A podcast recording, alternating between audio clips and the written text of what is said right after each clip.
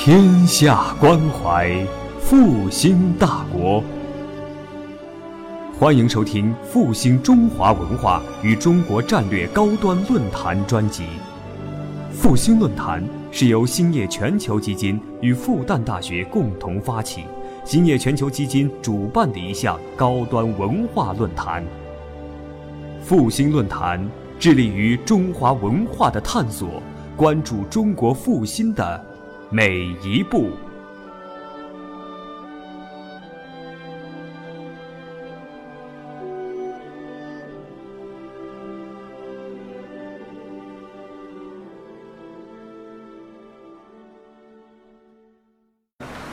呃，感谢各位台爱哈波荣来这个一起来跟我分享这个我的一些这个浅陋的见解，对内心非常感激，谢谢大家，谢谢大家。那我我坐下哈，嗯，因为这个怕这个。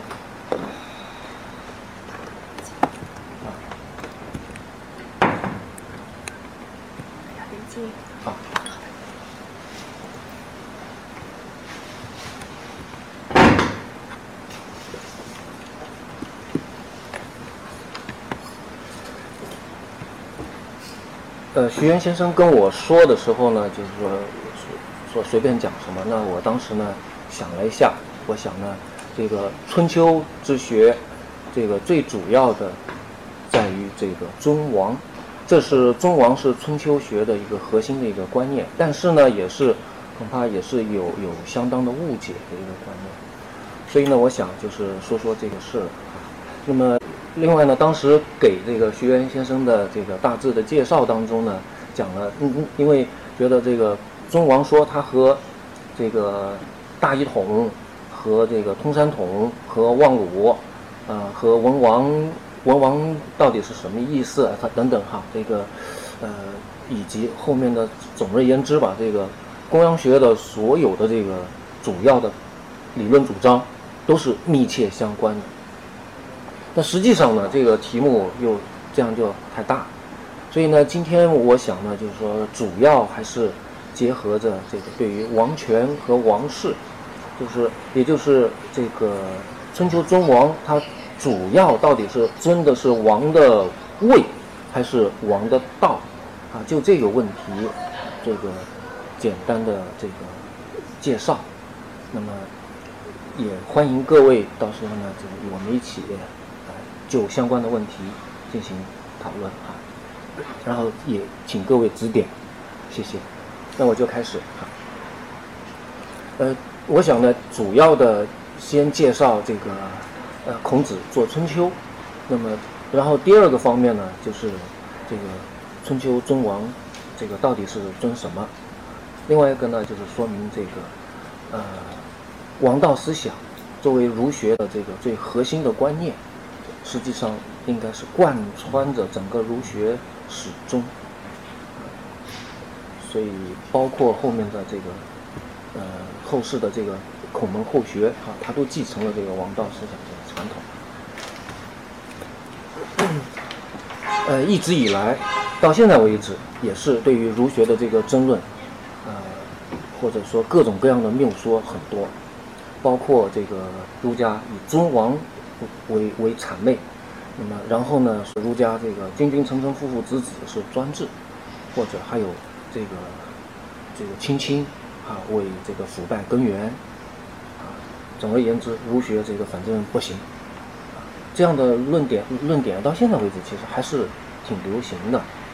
那么当然我们也不可能一一对这个做出解释，所以我所以我想呢，就是如果有一点能够说清楚，我觉得这个就很不错。那个首先看这个孔子做春秋，孔子之学兴起于礼崩乐坏之际，呃，所以他是起于乱世。那么，很著名的这个孟子的这个记载，因为孔子本人在《论语》当中确实一个字都没提过他做春秋。呃，也正因此呢，后来这个有很多学者都提出来说孔子做春秋，证据呢？孔子本人有吗？留下有只言片语吗？还真没有。呃，孔子《述而篇》一开头说这个“述而不作，信而好古”，是吧？那个后世的门人都说孔子有作《春秋》，但是他自己却说他是述而不作。但是这个孔子之后的学者都言之凿凿，都认为坚信孔子作《春秋》，包括孟子啊，包括这个荀子，包括司马迁、董仲舒等等等等。只有到唐代以后，包括那个汉呃。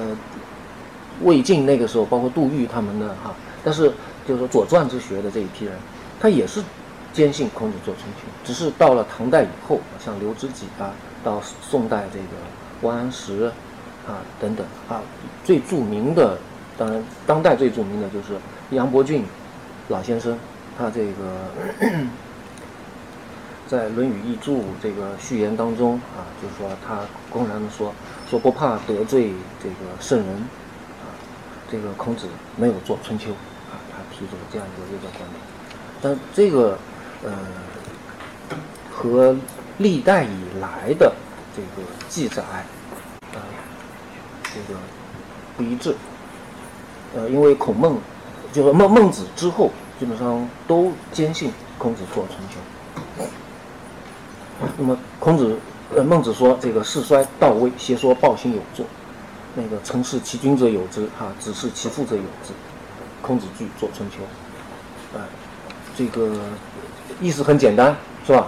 这个礼崩乐坏，用我们今天的话讲，就人啊没有规矩了，该出手就出手了。这个整个人人类社会就像是丛林一样，谁拳头厉害，谁有刀子，谁就是老大。谁说的，就是就是法律。所以这样一来，谁都是有有好处了就奔着奔着去了，没好处了就躲着开了。那么，孔子害怕了，人类人类应应该有人的样子，怎么可以像禽兽一样，是吧？所以所以他说要要这个做春秋，这个春秋，那么。孟子说：“春秋是天子之事。”所以孔子讲说：“知我者，其为春秋。”知孔子之政治志向，志向，因为孔子所有的志业都是希望天下能够得以平治，所以可以说，呃，孔子的这个志业不是说大家要做个好人，是吧？所以孔子他的这个目标就是能够使天下得以平治，所以他的志业主要是政治。呃，那么说说知孔子为春秋，但是呢，孔子这个他又是树王，或者说叫做有其德而无其位。那么这个春秋所表达的又是政治，或者说王道理念。或者典范型的政治基本的那些这个主张、基本的立场和框架，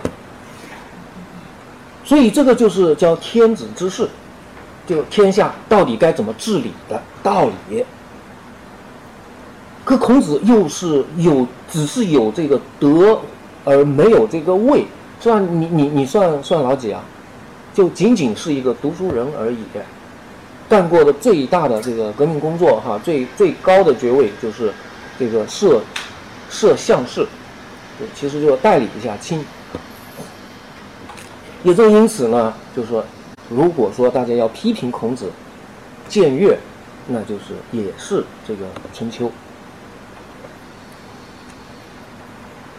呃，孟子对孔子这个做春秋给予了极高的评价。到后世的司马迁也一样是如此的。可以这样说，司马迁的这个整个志向和他的伟业，和孔子，他我想他是自认是继承孔子。这个在这个他的自序当中，当时的上大夫胡遂就跟他讲说：“你这个煌煌巨著，这个已经。”达到了这个圣人的水准了，因为已经这个通啊，这个这个天人之际，古今之变，成一家之言了啊，所以你这个已经是达到了极高的境界，已经是做了，但是司司马迁他说这个我这个显然不能是做，做那就治理作乐，只是圣人才能够拥有的这个功业。他这个只是在述故事而已，但是我们可以看到的是孔子，呃，这个司马迁他的整个，呃，包括这个《史记》的体系，包括对这个整个呃那些体体力啊这些方面，他都是把孔子所标榜的那些人放在前面，所以他的这个政治见解当中，实际上是就直接秉承着孔子的这个政治见解呃，那么。这个司马迁他说：“这个孔子作《春秋》啊，这个是非二百四十二年之中，也就是从隐公元年开始，公元这个七百二十二到这个哀公十四年，西受霍陵，就是呃公元前四百八十一年，总共连头打尾算下来是两百四十二年当中啊，这个。”借助这些历史事实，但是在文本当中又清晰地表达了自己的政治主张，所以他是叫贬天子，天子可以贬，然后呢，诸侯可以进退，大夫则可以主讨，为啥？就是因为要这个表达自己的王道理念而已。呃，他又不能够直接的、系统的。阐述自己的这个思想，写成单篇的论文，这个有可能要掉脑袋，所以呢，那怎么办呢？说欲载之空言，不如献之于形式之深切著名。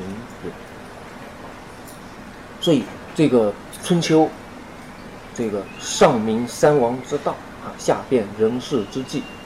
啊这个别嫌疑，明是非，并犹豫，善善恶恶，啊，贤贤见不贤。所以这个是都属于王道之大者。呃，后面很著名的这个就是拨乱世，反诸正，啊，乱反正，这个就是春秋的宗旨所在。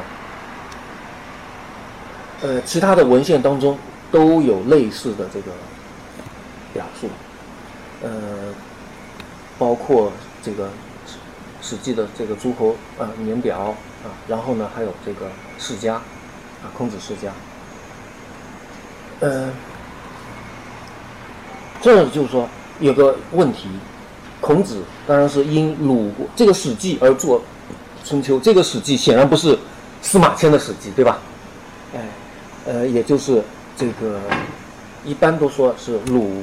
国自己原有的那些史料记载，啊，就是就就那些，啊，呃，那个呢也是称春秋啊，这个有鲁有春秋，甚至不仅鲁有春秋啊，张默的说法，百国有春秋啊等等，就是说以春与秋两个时间概念极强的这个概念来标举这个史实，所以是史书，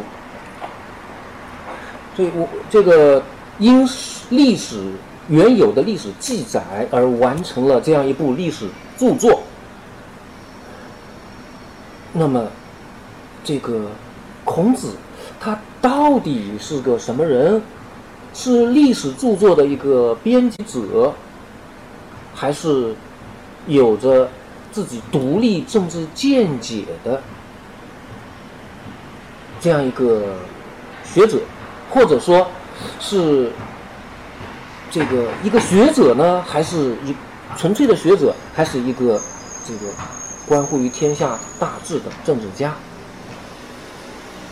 那么孔子这个完成这部著作，它的性质到底是叫述还是作？春秋是经还是史？就是说该怎么来看？呃。周雨彤先生，他这个就曾经说了，说这个问题就区分今古文的一个关键，说经文学家都认为孔子这个呃他是做春秋，所以呢，这个春秋它不仅是史，更是经。那么这个孔子他主要的是政治家，所以他不是一个一般意义上的学者。呃，所以也正因此，呃，后世这个儒者，包括孟子，包括董子，包括董仲董仲舒，包括司马迁等等啊，他都是高度的这个评价这个春秋，就是说，儒这个也可以看出，在他们眼中，这个儒学它就不是一个说伦理教化的，仅仅是哈教育大家做好人的这样一种学派。就这样一学说，而而而是直接关系天关注这个天下平治的这个政治理论。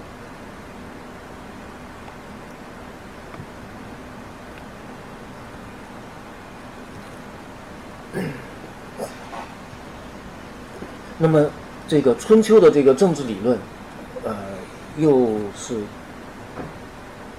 这个成体系的。春秋的历史事实本身。显然是这个比较繁杂的哈，事情很多，呃，但是呢又很简略，呃，但是照公羊家的这个说法呢，就是说这部历史是著作，它讲的当然首先是历史，但是这里边体现了这个孔子他对于事件的判断，所以呢，这个文本当中。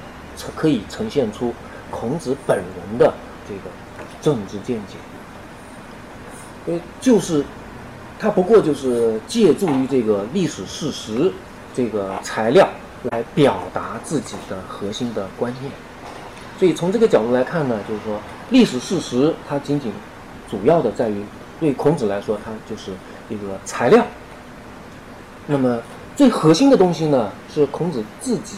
想表达的那些话，但是这些话呢，孔子又没有留下来，因为如果留下来呢，用定公元年的话哈，就是说“定哀多微辞”哈，这个主人啊习其读，问其传，谓之己之有罪焉耳，就不能让这个呃上头的人哈看到你这个在骂他呢，所以怎么办呢？就是隐微其辞啊，别一看呢看不出来，但是你又又要。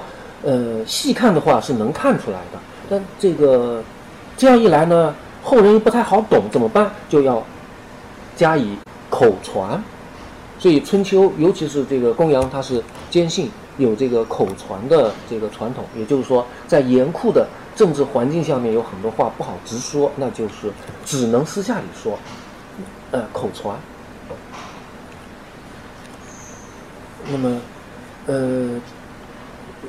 这个春秋说借史实来讲王道，那么这个就是叫借势民意。借势民意呢，就是还就是呃有一个说法叫做常事不输，也就是说常就是经和常，这个就是不变的哈。然后呢，还有一个是这个所谓这个日常的常规的。那么这些呢，它就一般来说啊是不记的。换句话说呢，春秋里面所记的都是。有有道道的啊，有东西，有问题的，就没问题的那些，基本上啊就就不记啊，这就属于常识不输。所以呢，呃，借助这个两百四十二年当中的事情，一直到隐公元年这个春这个西狩霍陵为止呢，这个《公羊传文》说这个这个人事被亡到家啊，也就是说表达自己的理论体系，表达完整啊。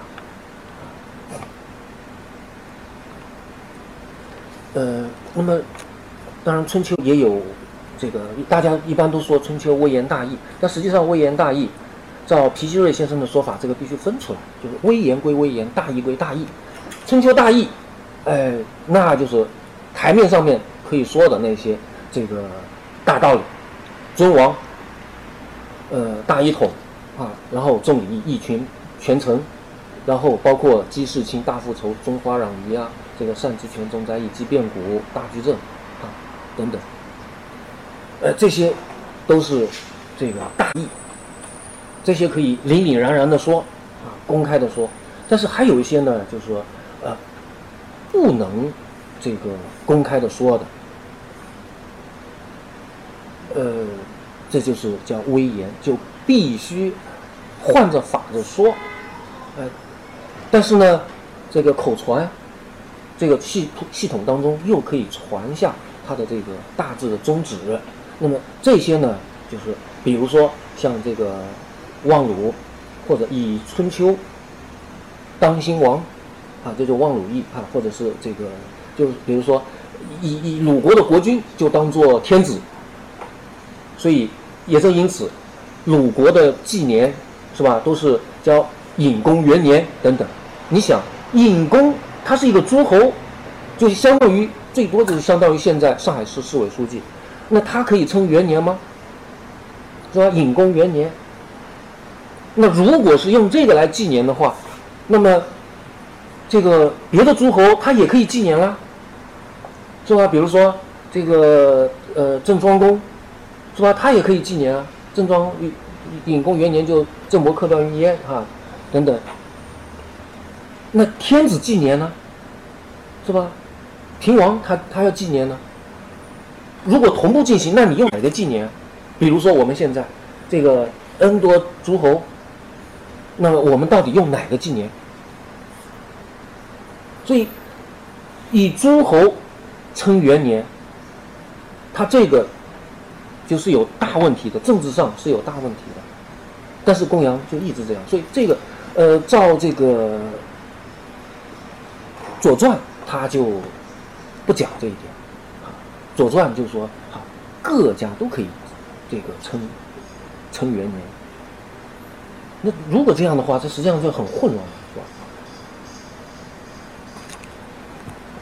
呃，所以这个就是望鲁啊，这个或者以春秋当一王之法啊，以春秋为一朝，就是说这个促下这个青州故宋，是吧？这个以以这个周为过去的一朝，但是孔子那个时候周还在啊，是吧？怎么可以说他已经被历史淘汰了？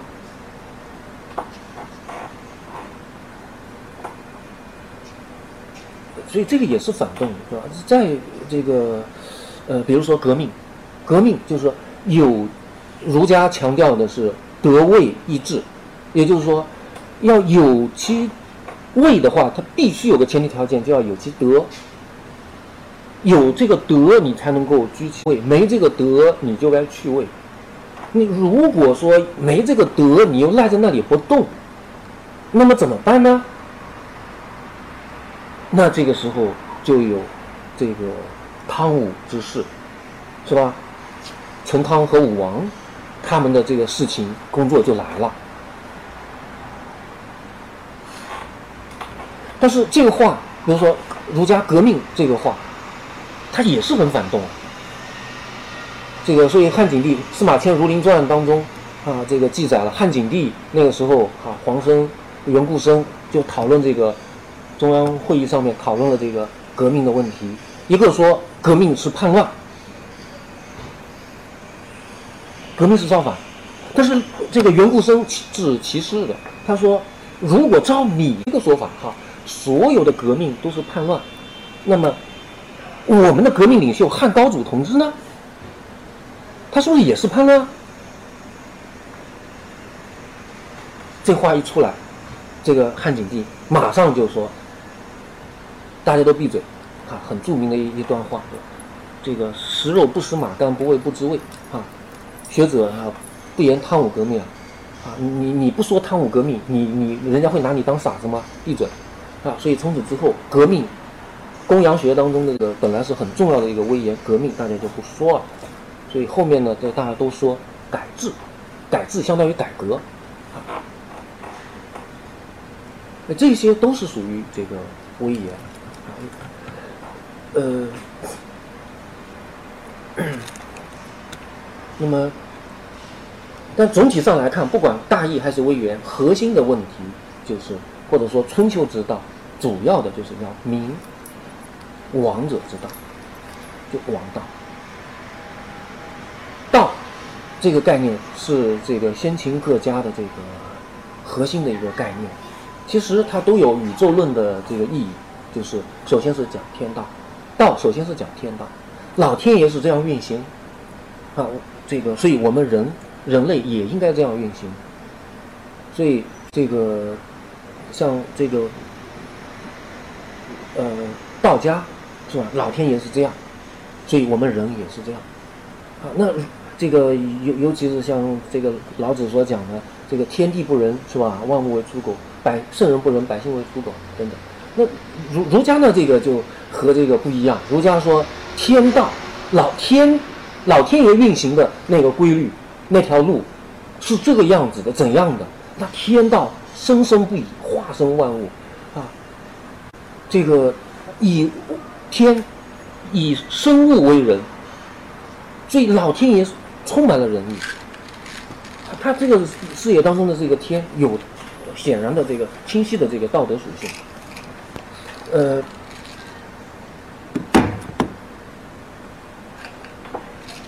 那么，所以上古这个圣人仰观俯察，进取诸生，远取诸物，然后知道了天道内在的理路，最后依据这个天道治理作乐，来制定人世间的。这些基本的规则，所以这就有了礼义，那么社会就有了秩序。但不管怎么说，这个整个秩序当中最核心的东西是道或者王道。王道它的基本要求就是能够根据这个人性的基本准则来治理天下啊，比如说信人者，用孟子啊。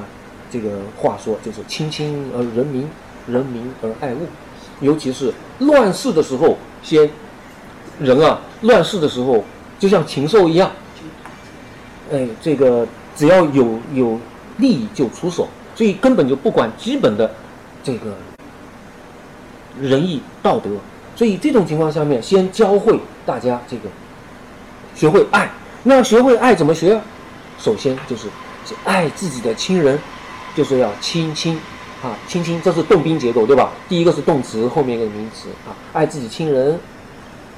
你先爱自己亲人之后，然后心中有爱了，这个时候再推爱给予他人。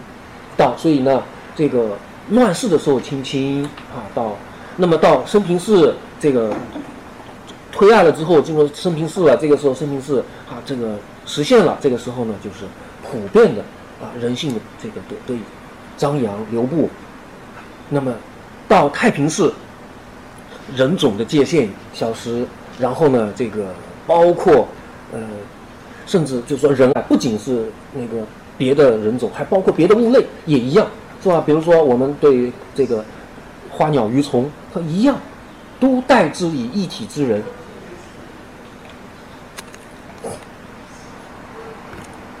这个。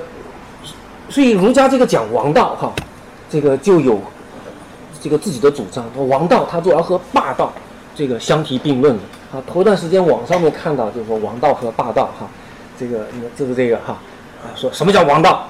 就是人家你不乖，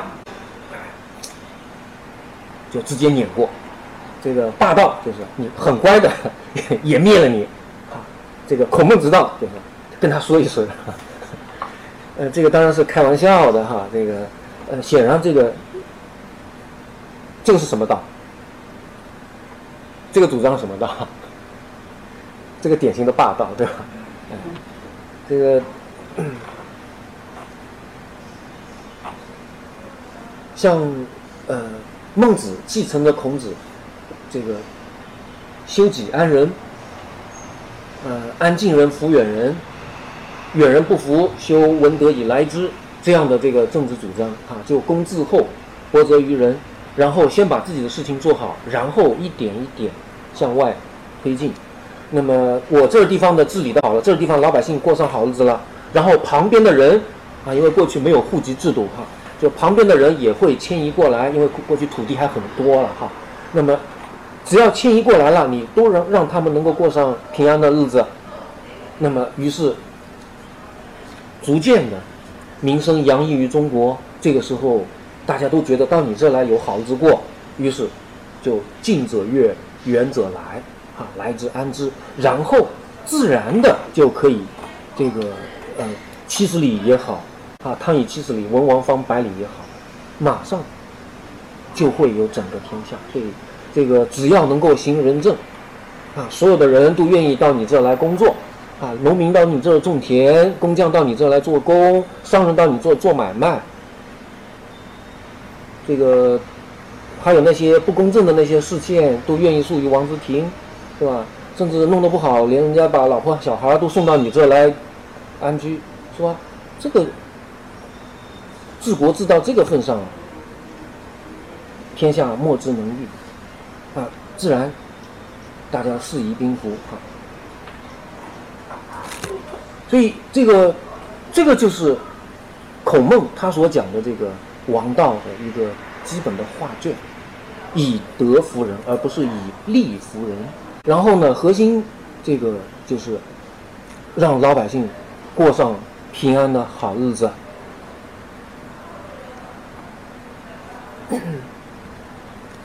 那么。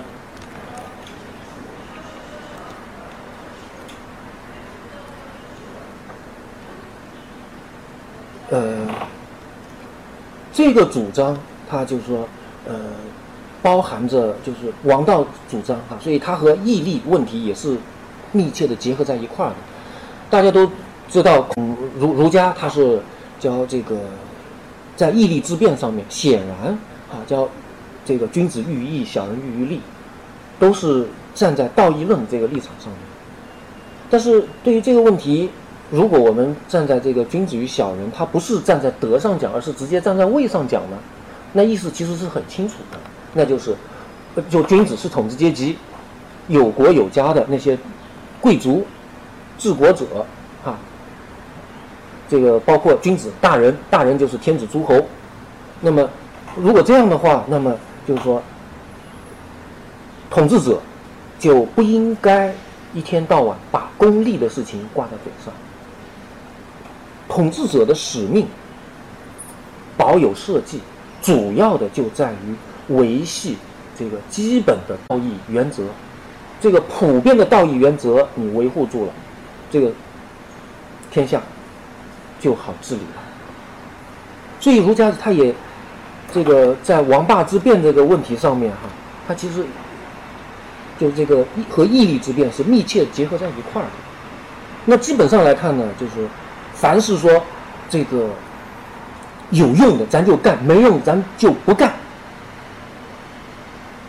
这个就是典型的道义论的呃那个功利论的这个立场，儒家是反对的。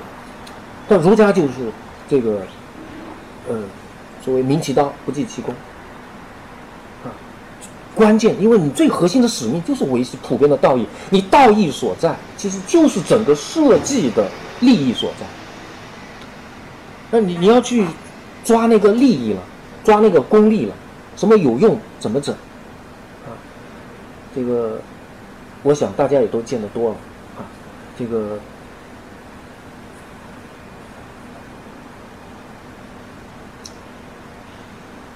看着这个一看，什么问题搞不好了，马上来个政策；什么问题搞不好了，马上来个政策。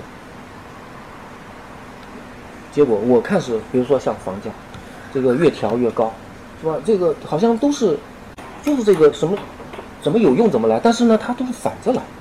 啊，这个我我有很多这个经济学这个不是专家哈，我不懂，但是我看着有这样的感觉，所以今回头呃希望大家能够呃帮助我这个提高认识。照儒家的这个说法呢，这个是。功利论的这种角度，哈，这个也是个霸道。呃，所以孔孟很很明确，就是这个核心的有一个道的概念。这个道就是一切人世间所有这个呃视听言动也好，这个立正施治也好，这个都是它的最核心的一个准则。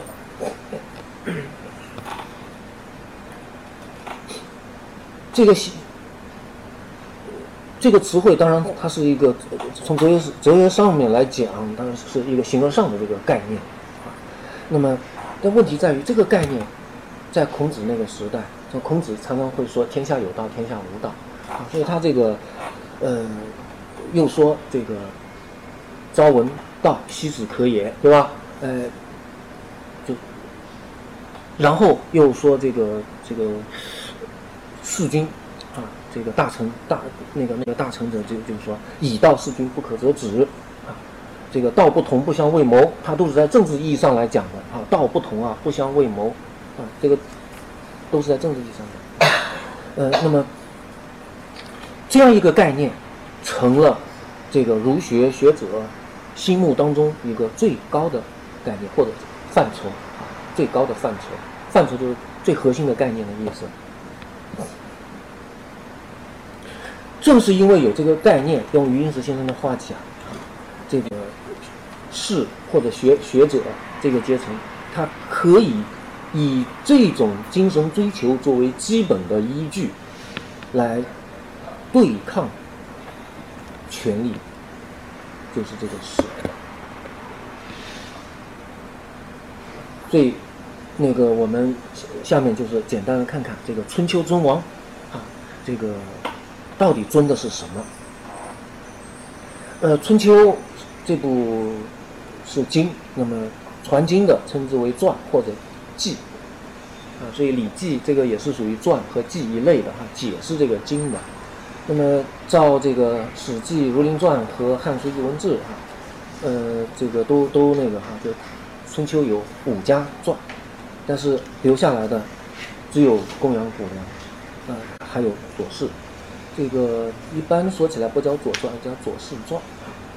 那么，这个公羊他基本上坚信这个公羊和谷梁哈，还是这个认为左氏不传春秋。呃，这个当然是属于专门的这个讨论哈。那么这个公羊传的话呢，是汉景帝的这个时候呢，著于竹帛，呃。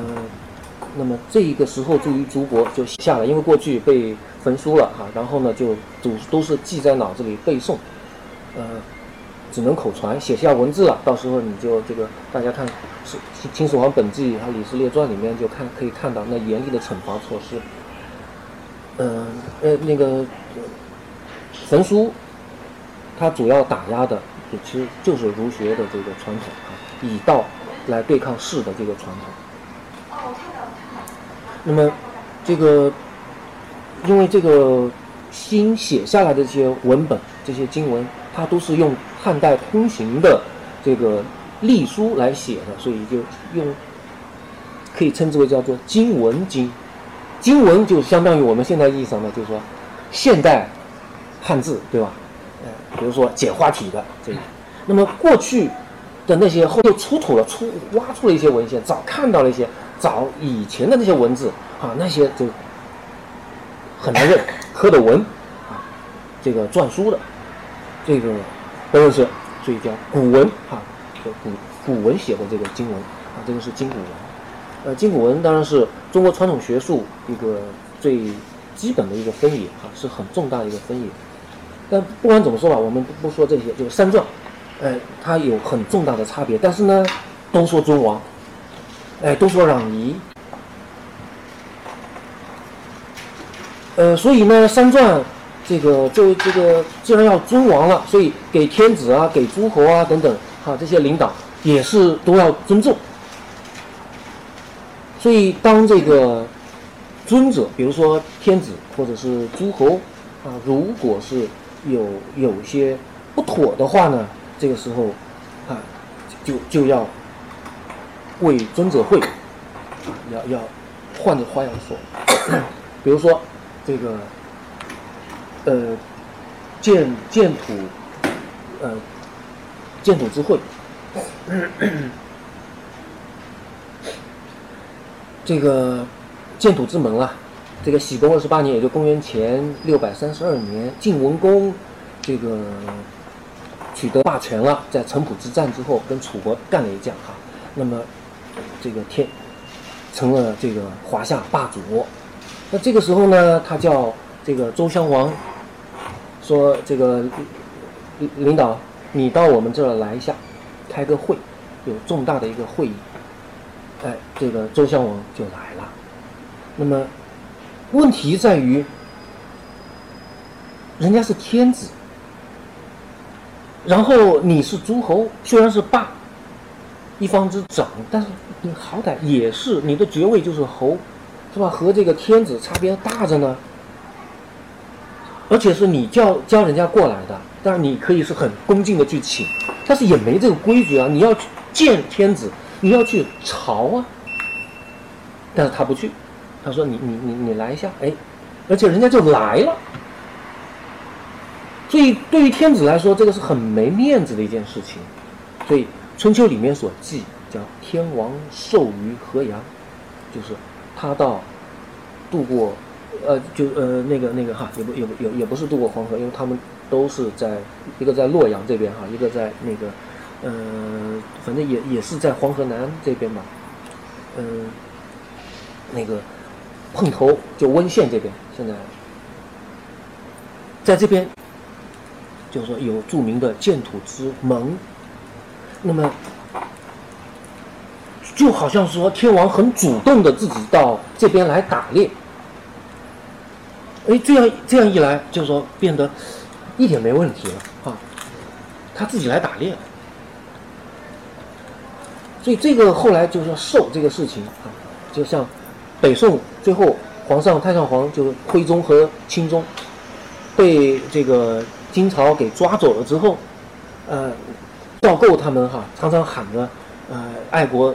热情一下子就冲动起来，之后就喊着说：“这个直捣黄龙，迎回二弟，啊，为那个二弟啊，都都都还在北方打猎，叫二弟这个北狩，二弟还在北方打猎呢，所以我们要迎回来。可是人家如果是真的在那边打猎的话，你迎回来干嘛呀？那等人家爽着度假呢，对不对？那么其他的还有，比如说叫呃王者无外啊，永公元年载伯来，载伯是周公之后，这个后来。他跟这个平王啊关系闹僵了，他就政治上政治逃亡，所以崩啊。春秋里面就是说，照道理讲应该是祭天这个郑载伯啊逃亡到鲁国来了，呃，但是这个隐公元年春秋所记叫载伯来，来就好像是没有这个政治立场上的这个呃问题啊。所以传文当中说，这个说他是崩崩着何也不何以不言崩？哎，不能不能说政治逃亡，为什么？因为叫王者无外，天下都是王者。然后呢，王者这个这个他的整个政治理念也是被大家所接受，所以王者怎么可能有反对派呢？怎么可能在他之下？怎么可能？啊，有有政治上面这个不赞同的人呢，所以就说他来，嗯，显示王者没有反对派，这个，然后王者无求，啊，王者无求这个事情，就周襄王死后啊，亲王这个继位，结果呢，这个整个办丧事都办不下去了，然后。这这个是这个公元这个六百十八年的时候哈，文公十九年，这个甚至就是说连办公经费都没了，所以这个时候派毛伯清宫就派呃亲王啊周亲王就派毛伯到鲁国来说给点钱吧。这个事情本来实际上是周亲王王使毛伯来求经，照严格的笔法应该是这样记。但是这样的话，这个就很不给老大面子，所以就不能这样记，所以后来就直接叫毛伯来求经，看上去就是他一个人自己过来讨钱呢，但实际上只要想一下，哎，他干嘛要讨钱？所以这些地方呢，就是说看着似乎没问题，但实际上呢。都有问题，就是说会呢是会了，掩饰过去了，但是你只要一一想，呃，这问题就在就在那儿。呃，这个是说春秋的这个本身哈，说说这个要因为尊王，所以要给老大面子。那各传当中对于这个在位者他的这个态度，他是不一样。呃，《左传》当中啊，这儿我我我们看《左传》当中有好几条。这个基本的主张，说这个领导他就要尊重国君，他就是对，他错了也是对。喜公元四年，啊，喜公元四年，这个主要是当时是这个吕氏他们啊，就是晋文公。得罪了这个几个大家族，然后呢，人家要把他干掉。那这个时候呢，他一个当时他手下的一个呃太监就过去报告，说你要留意。去求见的时候呢，人家不理他，晋文公不理他，说那个时候啊，这个夷吾派着你啊，这个差点把我给干掉。所以现在呢，那个那个。割断的袖子，你都还放在那儿吧，哈，所以你你现在又来有怎么好好意思来见我？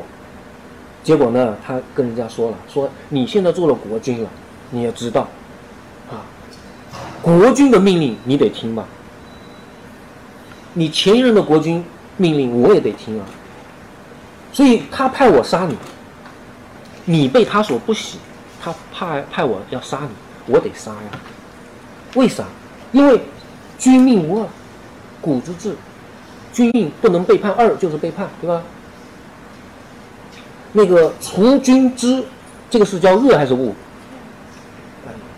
恶，对吧？你看你你被国君所厌恶，要除之后快，那当然我得干啊，所以我不得不这样干，等等。可问题在于，就是说，《左传》里面记载这件事情的时候，这样说的一个理论。它是作为一个普遍的价值原则在在说，除君之物，唯利是事。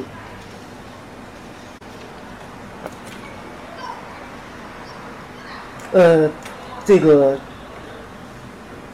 宣公四年的这个事情，就是公元前六百零五年，楚国这个若敖他们啊，子越他们发生了叛乱。那么若敖是。这个包括原来当当时令尹子文他们这一支都属于若敖氏啊，和这个是楚楚国的宗室，这个也就是说他的这个大的家族啊，嗯，那么问题在于，这个后来叛乱了之后被平定下去了啊，然后呢里边有一个著名的丽影子文的孙子叫做曾尹，曾尹就就最后要要惩罚他。啊这个结果呢，人家就说了一通这个话，啊，就是他说你要惩罚我就惩罚我，啊，说弃君之命，啊，独谁受之？君君国君就是天老天爷，所以老天爷不可逃，你你想怎么着你就怎么着。那后来人家就说了，说令尹是个贤臣，楚国很著名的令尹子文，很著名的这个贤臣，哎，这样的人。这个对他要放一马，好，所以就后来就放他一马。哎，这个问题是这个观点，左传表达这个观点，君就是天。这个，然后还有个襄公十四年，这个也是，就是说这个魏献公、魏国、魏献公啊，很暴虐。他这个把这个孙林父、魏国大夫孙林父还有。这个宁直几个人说，他们跟跟两个这个卿大夫讲说，你们明天早上过来一跟我一块儿吃早饭。结果两个人很早过来，空着肚子过来。结果他呢根本就没人，人影都没有，跑哪去了？自己去打猎去了。最后接见他们两个，他们找过去了。接见的时候也是很无理的，穿着那个打猎的那个军服在那儿，就就很任意的，没有穿朝服，就接见他们。哎，最后两个人受不了，还其他干了很多很多事儿，最后真是受不了了。于是呢，孙林赋就去找很著名的一个贤臣叫徐伯玉，是吧？哎，君之暴虐，是吧？国君这么暴虐，啊，你们大家都知道了吧？所以怎么办？言下之意，言下之意就是要动手。那么屈伯玉就给他来来了一一一句，说：“君治其国，臣敢干之啊。”这个“干”也也也另外一个字就那个另外一个写法就是“奸”，就说冒犯。你你你国君想干嘛就能干嘛呀？你是臣，是吧？人家是人家是人家是君，你是臣，你你算老几啊？所以我要听国君的。这个主张，《左传》的这个主张，啊，就是说，在别的地方，啊，还还有其他的表达，比如说，这个成功十八年，公元前五百七十二年，这个晋国，啊，这个把他们的这个呃国君，啊，这个给干掉了，那么晋厉公杀掉了。那么立功杀掉了之后呢，《左传》里面就记载，后来一个继任，就是说，因为晋国那个时候正多门啊，所以国家很难治理，晋厉公也没没辙。那么这个后来呢，就找这个叫这个周子，后来也就是后来继位的道公，道公就和晋国那些大臣就说了，说你们我是不愿意来干这个国君的，但你们要我干，你们得听我的。否则的话，谁也干不了这个活，所以最后大家同意，好，相互之间盟誓，说我们都听你的。所以这句话就是这个后来晋就晋悼公在继位前说的一句话，说人之求君，为什么要一定要这个立一个国君？就是因为要他要统一号令，如果立了国君又不听话。那立起来有什么用？所以，那么这个往后再一句的话呢，是吧？国君发号令，你就得听。《谷梁传》在这部这个部分呢有撰文，他就是讲讲这个晋士齐君周仆这个地方，《谷梁传》就说这个地方说晋士。也没说明谁，就说晋国整个国家把这个国君给做了，这表明什么？这表明这个国君啊，实在实在是太烂太烂了，活该。《公羊传》的这个地方没有撰文，但是别的地方是有的，就是文公十八年这里也是类似的笔法，就是称国，就是举世其君，弑其。啊，文公十八年冬。举世其君庶其。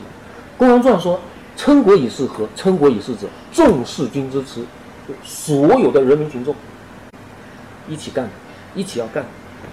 所以何修解读何修注他说：“一人事君，国中人人尽喜，故举国以民示众。做当绝，绝就是彻底否定的意思。”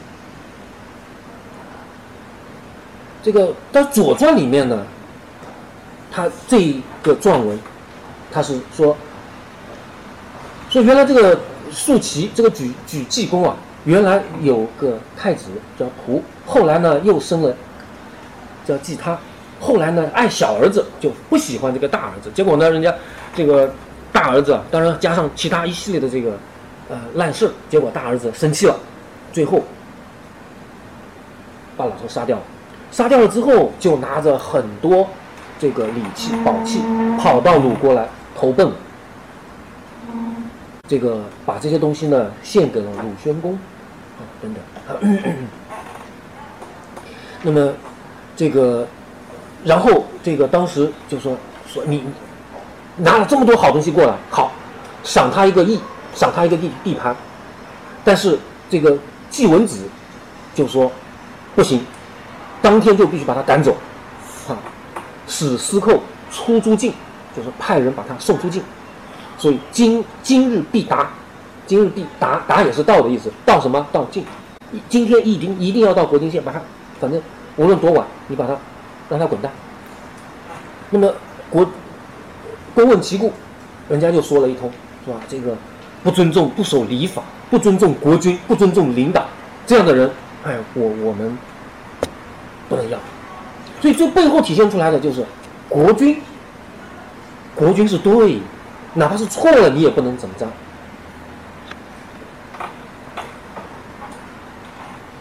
桓公六年，这个楚呃蔡国人把陈他，或或也称这个他也也念陈陀啊，呃说这个人给杀掉了，陈国的这个陀，这个杀掉了。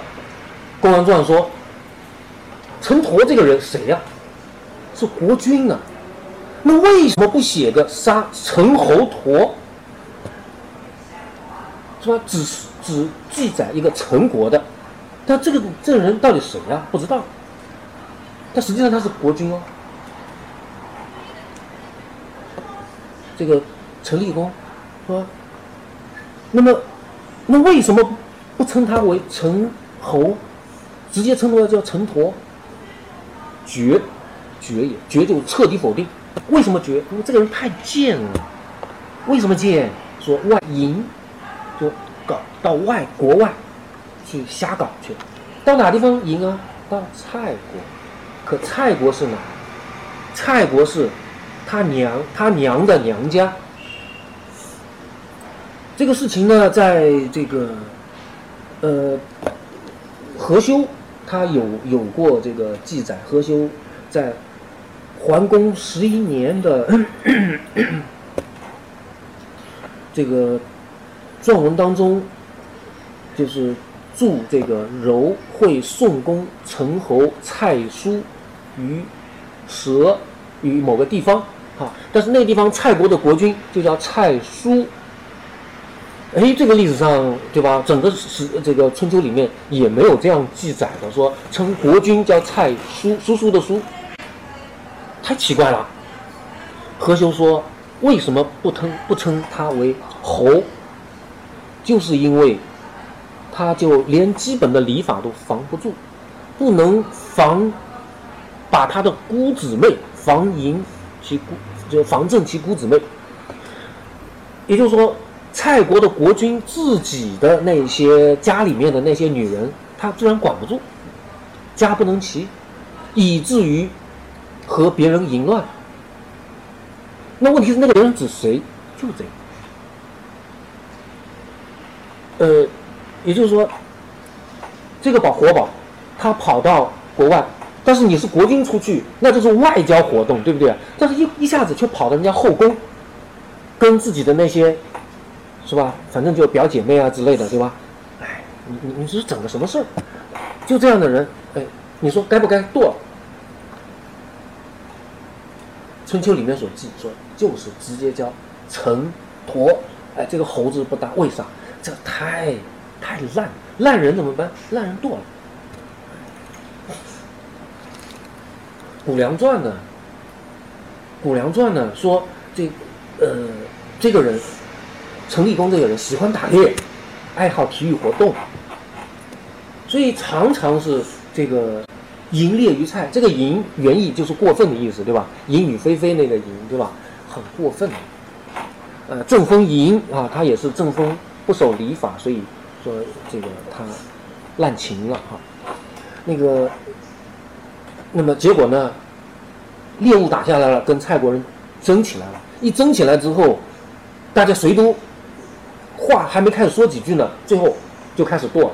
最后他死了啊，所以搞不清楚他是国君，就记一个陈陀。但这个说法也是说不通的。是吧？哪个国君死的时候，基本上都都要说哪国的国君怎么死了啊？或一般一般都是鲁国的国君称薨，对吧？照道理讲，天子叫崩，对吧？山崩，玉山崩，崩，很很强悍，壮伟。然后诸侯曰轰，轰像一堵墙一样轰倒下。哈，这个大夫曰卒，但实际上呢，这个春秋所记就是天。天子叫崩，然后鲁国国君叫轰，其他的国君就基本上就足足。这个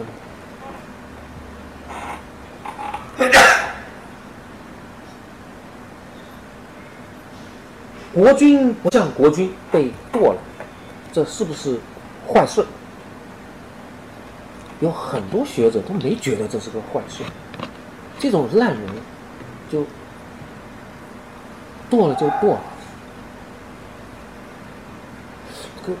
所以，所以那个梁惠王下孟孟子这个很著名的哈，哎，所以就说齐宣王问了，说陈汤啊把夏桀给流放了，武王作为一个臣，就要讨伐这个天子纣王，这这事你说你说有没有？孟子说。过去的传当中，余传有之，有的。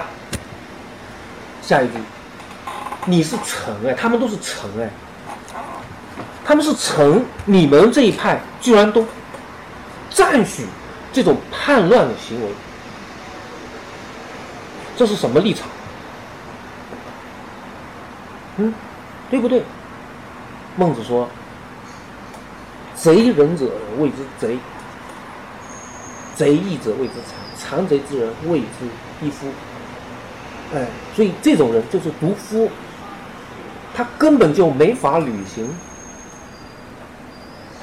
这个治理天下的这个使命，他根根本就没不配。他没不配的话，他就不是君。所以这种人既然不是君了，就没听说这叫弑君了。但是。从程序上面来看，那他们基于国君之位，号令天下呀。所以从程序上面来看，是吧？他是弑君啊。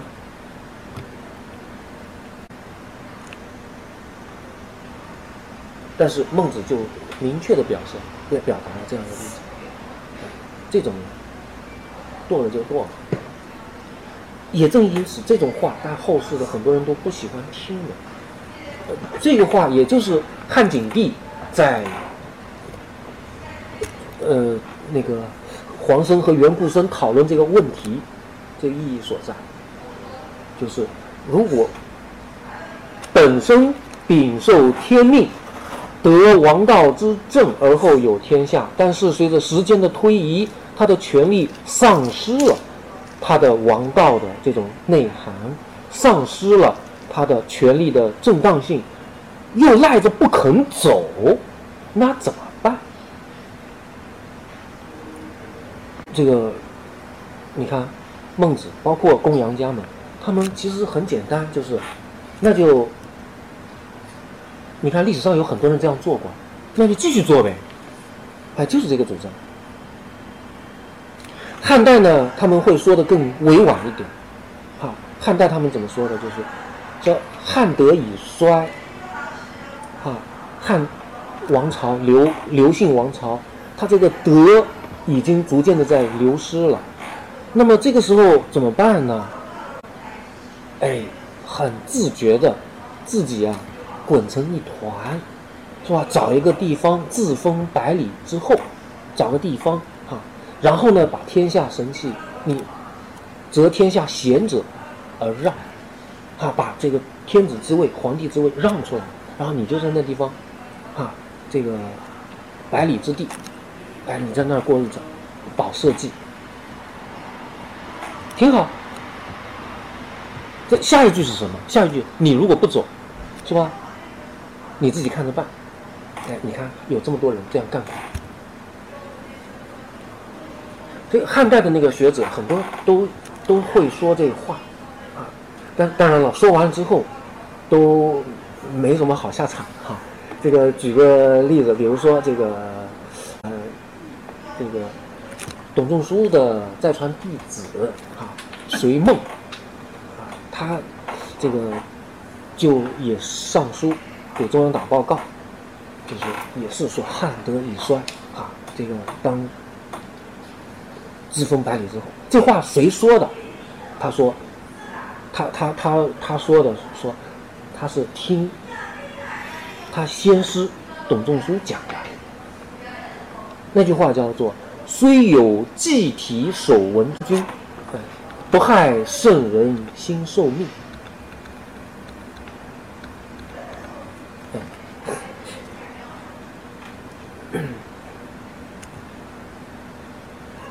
先师，那先师董仲舒有言有言：“虽虽有祭体守文之君，不害圣人之受命。”什么意思？就是说，祭国体、守礼文，合法的、正当的得来的天子之位，有的在在的，你现现任的现任的皇上，但是并不妨碍。因为有德而后再获上天所任命的受位呃受命者，他马上就来取代你了。所以这种情况下面呢，这个你现在的一一刘家人，哈，这个时候你赶紧派人到天下访那些贤人，然后善以地位，退自封白羽。如殷周二王之后，是吧？以承顺天命。哎呀，后来还有好几个呢，比如说杨运，啊，盖宽尧，啊，杨运就是司马迁的外甥，竖心旁一个君那个哈，杨运，啊，盖宽尧等等，他们也都跟中央上书，啊，这个都被杀掉了，啊，这个随洪当然也是被被剁了。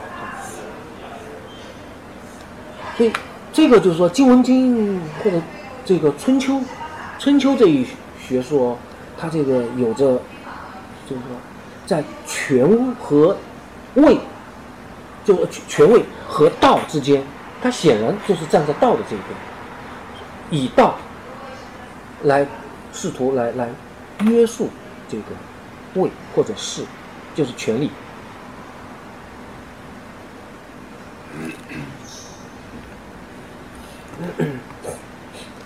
那么，《左传》和《公羊传》还有一个有意思的差别，这差别地方很多哈，我我就拎几个出来。就一个是定公四年，这个这个事情这个事情啊，大家都知道，就是伍子胥、孙武他们率领部队，吴国的大军，哎，把楚国差点给灭了。嗯，这个。这个事情呢，和蔡国有些关系啊。这个因为照《左传》和那个《公羊传》里面，其实都都《公羊传》里面也很清晰的记载了这个事情。那个楚国这个令尹就相当于卿，叫攘瓦这个人，他看到蔡侯他穿一件那个那种皮皮裘特别漂亮，然后就问他要，说。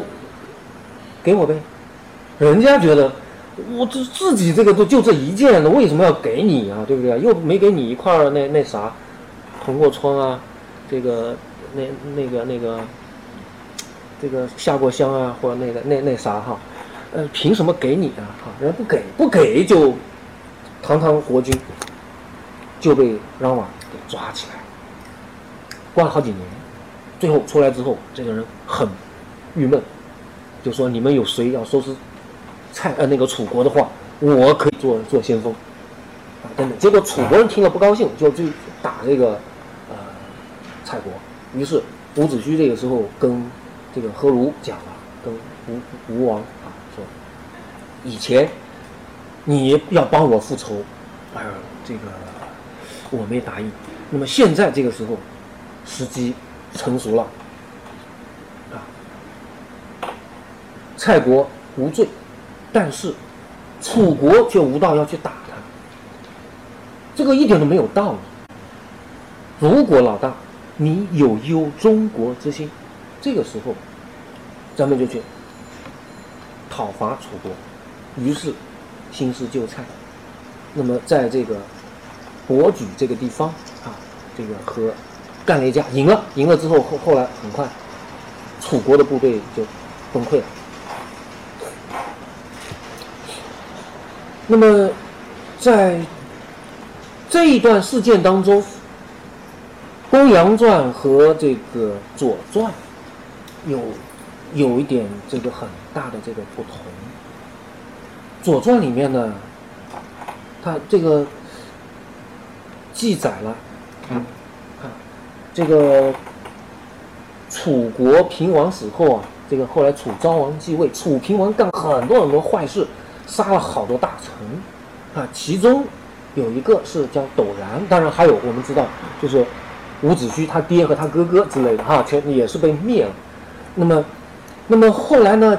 亲王啊，那那个楚昭王啊，楚昭王继位，结果厄运就降到他头上了。那么，于是这个楚昭王他就到允国这边。那么，呃，后来呢，到了允国这边之后呢，允国的当时的这个老大。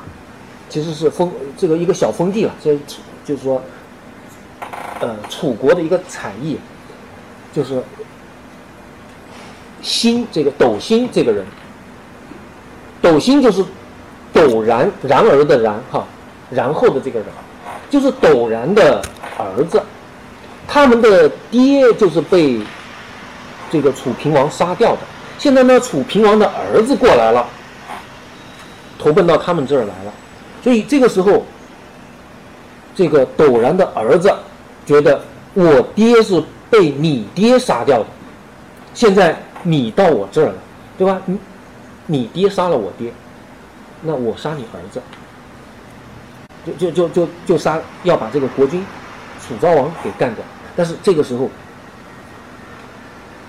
呃，这个他哥哥就是这个斗星，就劝阻了。说不行，不能杀啊！把这个斗怀要要要报仇，这个给止住了。说不能杀，为什么？说君讨臣，国君要讨伐，要诛讨底下的臣子，谁敢报仇啊？国君的命令那就是天，如果是死于天命。是吧？你被老天爷吧唧一雷给打死了，你怎么报仇啊？所以你既然死于国君君命，所以你也就就像被雷打死一样，是吧？你你报什么仇？不要报，根本就不要报。所以哎，就劝阻没报仇，就是定公四年，这里没报仇，但是另外一个被楚平王冤杀的。人的后代就是伍子胥，他报仇了。《公羊传》记载了这个事情，那么这个后面就讲了一句很重要的话，就是“弑君由师父”。前面因为前面讲到过这句话，那么这个地方，哎，伍子胥为什么就可以报仇了，可以复仇了？《公羊传》撰文说。父不受诛，子复仇可以。什么叫做不受诛？何修解孤解释说，不受诛就是罪不当诛，结果被国君给杀掉了，无罪而被杀掉了，冤死的，这个时候可以报仇。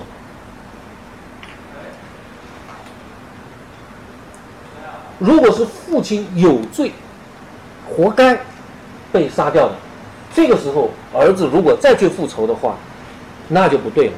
推刃之道，这个推刃之道就是说什么？刀子过去，你你爹是这个有罪被杀的，然后你又把人杀掉了，那人家一定要复仇了。所以你一刀过去，人家一刀过来，一刀过去，一刀过来，推刃之道，最后，哎，什么什么时候是个结结尾啊？对于这个都是不应当的，总之是不应当的。那么，那何修柱啊，复仇不应该复讨其子啊，一来一往的推认。还有一个是复仇不除害，什么意思？就取仇生而已，不得兼仇子。就是仇人死掉了就死掉了，他的儿子就不应该再去找他儿子或者下一代算账了。啊，这个是指私仇啊。但我们也可以知道，就是这个呃庄公这个四四年那会儿，齐襄公复季国之仇，那可是九代哈九世之仇，而且公羊传明确的说说，虽百世。百世可以，就一百代之后，换了一百个国君，你照样复复仇，你复好可以的。呃，所以这里面呢有具体讨论起来哈，有有不同的说法而已。但是这里面最核心的一个问题就是什么？就是在无罪被诛杀的情况下面，嗯，能不能复仇？这个《公羊传》说是可以复仇，因为为啥？你位高权重，这个使命在那里，但是你使命给你不是为了你乱来的，你有你有这个权势在那里，你不能乱来啊！你要乱来了，好，你得承担责任，你不能秉公而断，你得承担责任，因为你你你你要出现了这个错误，或许难免，但是你也得有一系列的举措来纠正那个错误啊！啊，你有没有？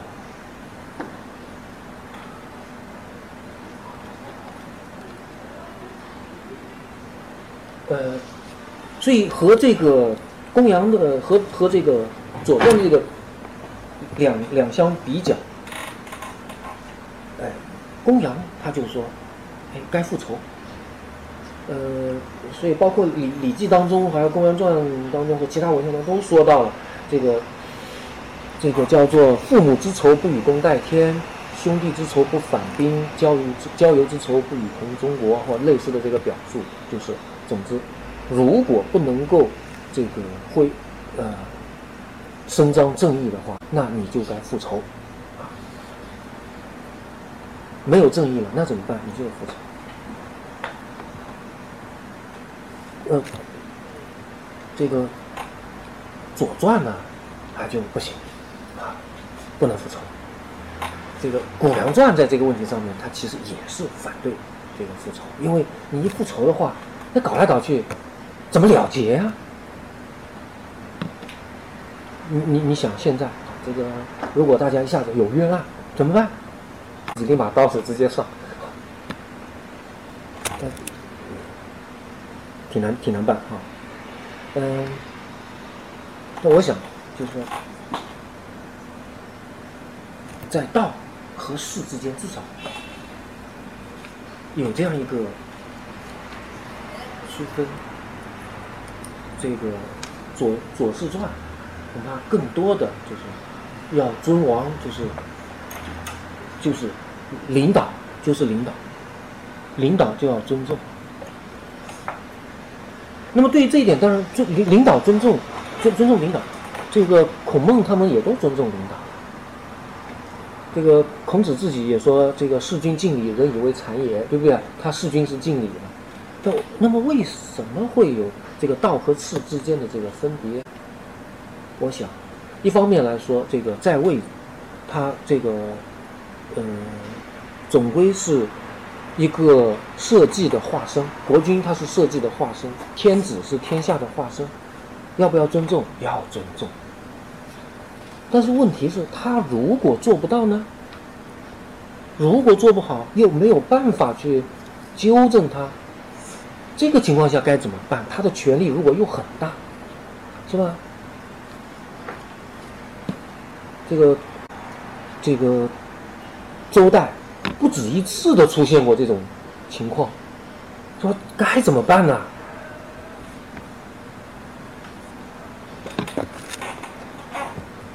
呃，在王位和王道之间，这个。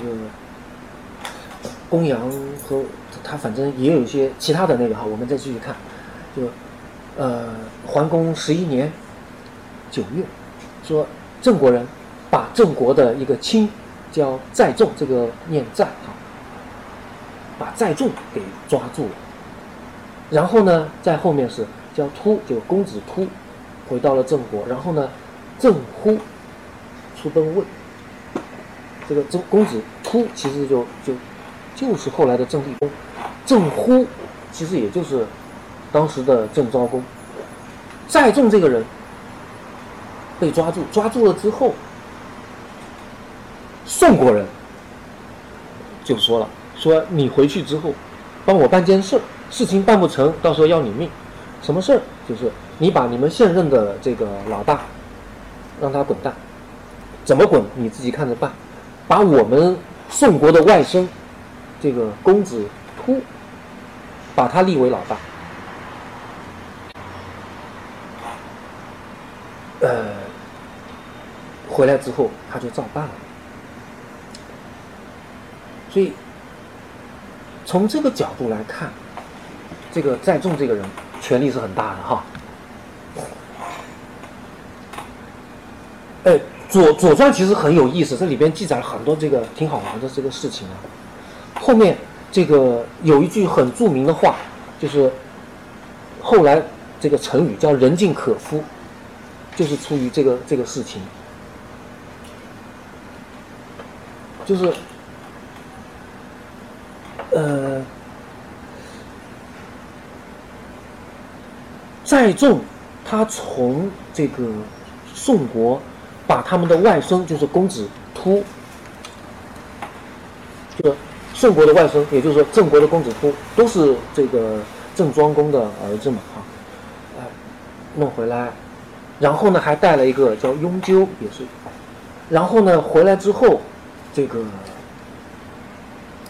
把这个雍纠封为这个大夫。嗯，然后呢，国君当然是立功。可是时间长了，这个雍纠这个人，雍纠这个人其实后面是他的女婿哦，就载重的女婿。呃，然后他的国君就。把这个自己这个国君立起来了哈，这个立功，立功也讨厌他，受不了他。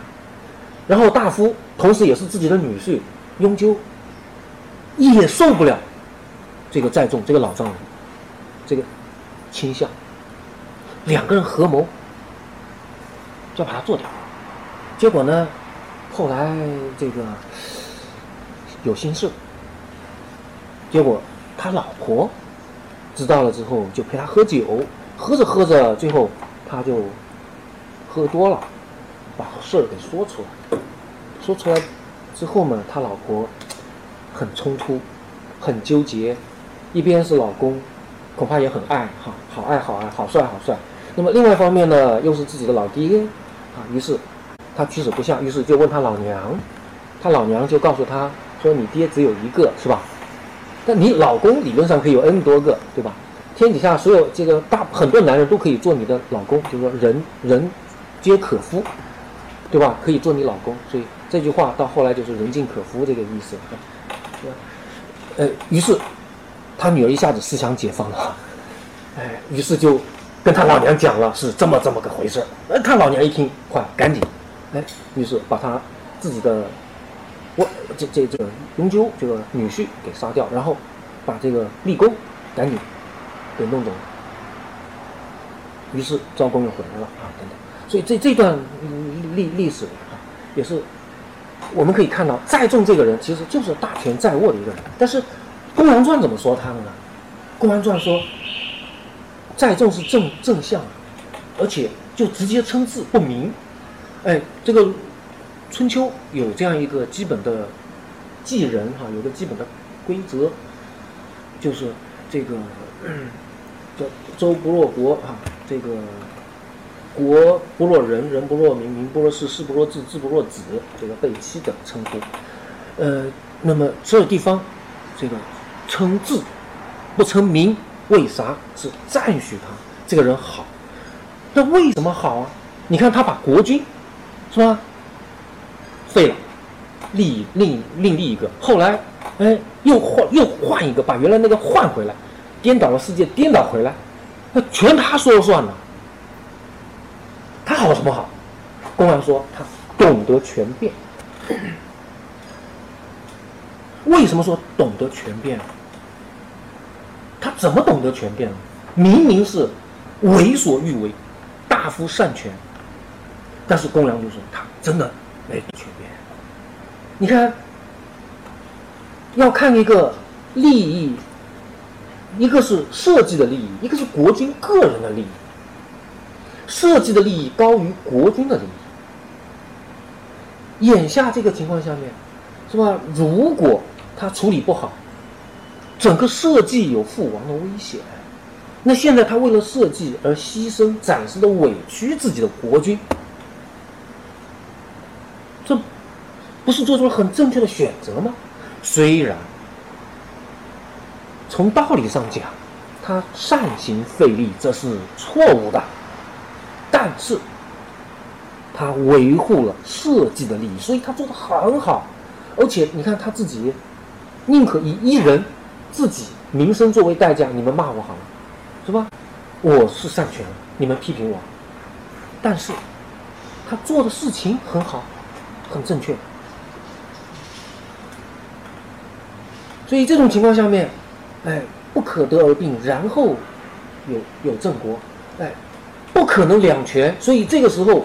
那你们就并并就是恨或者骂，啊，责骂，恨恨我，你恨我好，但是我我这样把郑国保全下来。说古人只有权者，古代那个真正懂得灵活机动的，又能够很好的维持最核心的利益的，就是像载重这样的。什么叫做权呢？权，权，我们大家都知道，它权就是秤砣的意思，权和衡连在一块，对吧？所以衡就是秤秤杆儿，权它就是秤砣。那么就是说，懂得仔细的衡量，仔细的讨思考，到底怎么做才是最合适的？哎，你看他做的衡量的就很正确。所以，权者反于今，这个反不是反对哈，而是说服务于今，返回于今，服务于今，服务于最核心的那个不能动摇的准则。然后，哎，有善者，所以这种权变，它一定要服务于今。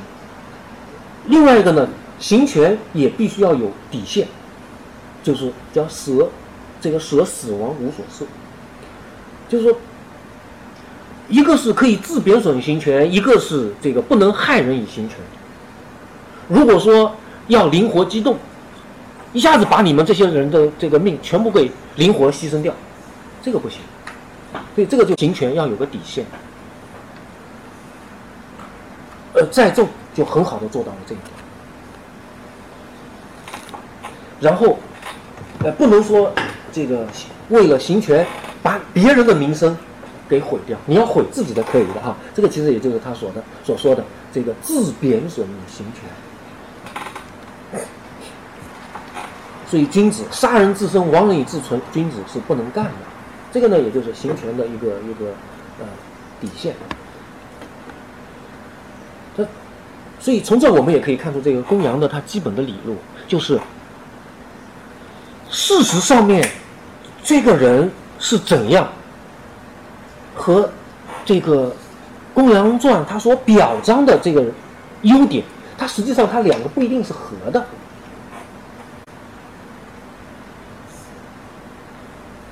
就是说，他实际上这个人，在众这个人，我们看出来很清晰的看出来，这个明明是大权在握的一个权臣，是罪大恶极啊。但是公羊就说他好，为什么？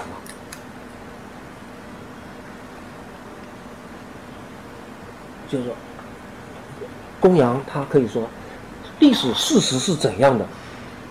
他这个呢，说实话，他不是特别关注，他要关注的是自己的主张，哎，就是自己的主张。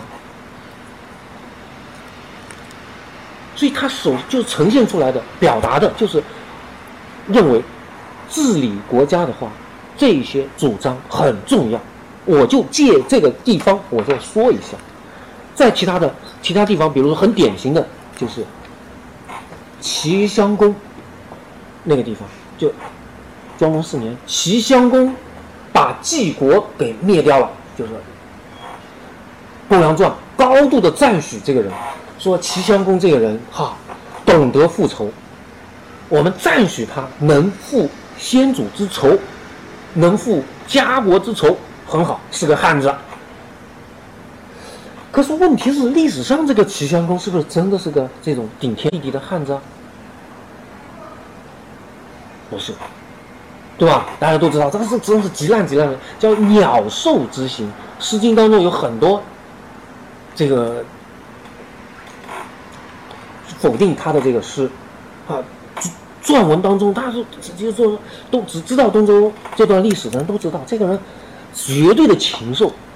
啊，乱伦，然后把鲁桓公自己的这个妹夫，对吧，给弄死了，谋杀了。啊，最后他自己也被人家给给给弄死了。所以历史事实是，这个人其实就是个禽兽。但是《公羊传》就说他这个人哇，能复仇，是个汉子。所以这里边呢，就是说，也是叫。借势民意，公羊所关注的是，我要表达复仇主张。至于这个人，我也知道这个人是个烂人，但是我就是在这个地方，我要表扬一下。表扬的不是这个人，而是表扬的是复仇这个主张。啊，这个也算是公公羊学的一个，嗯。基本的这个特质，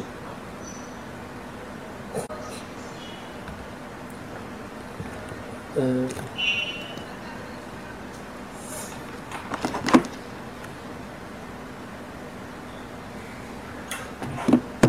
这个总体上来看的话呢，因为这个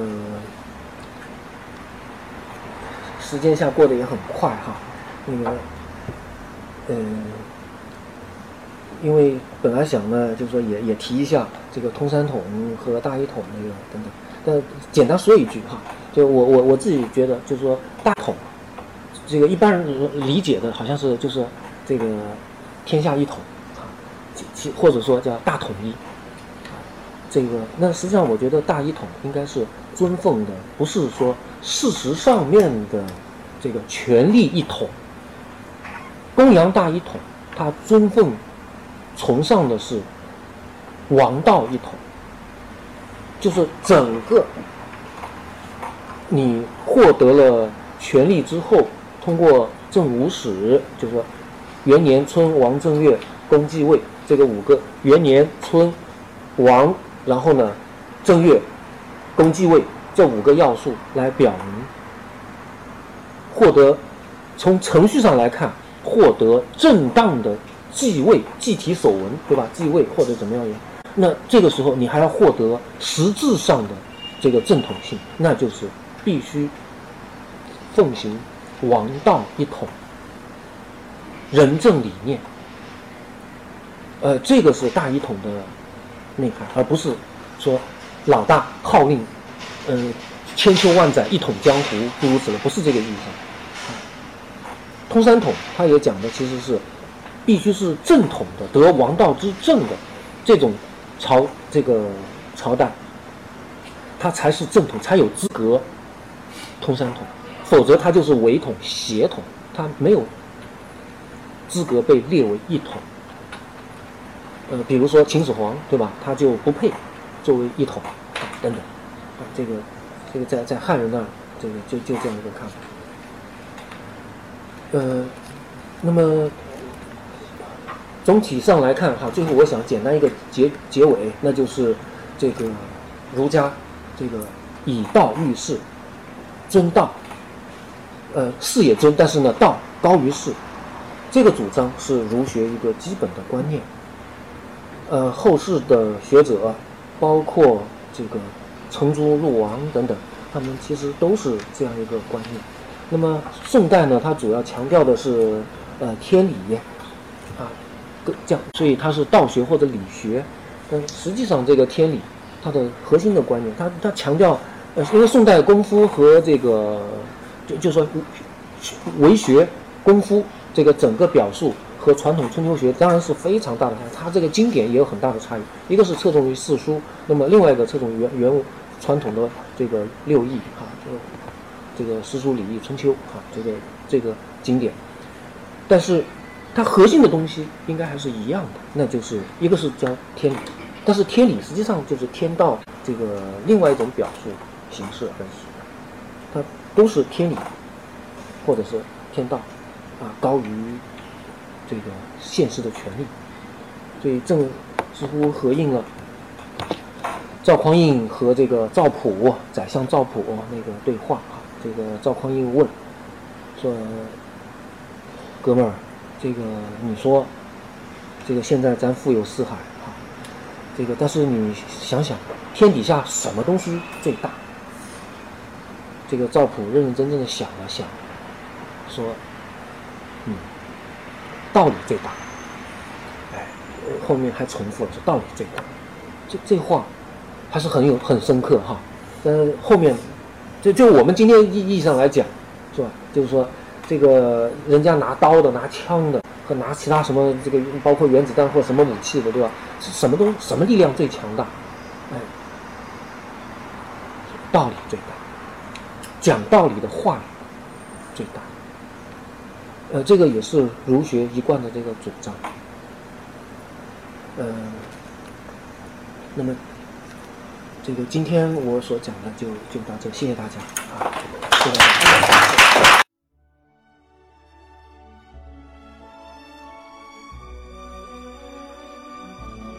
感谢聆听本期复兴论坛。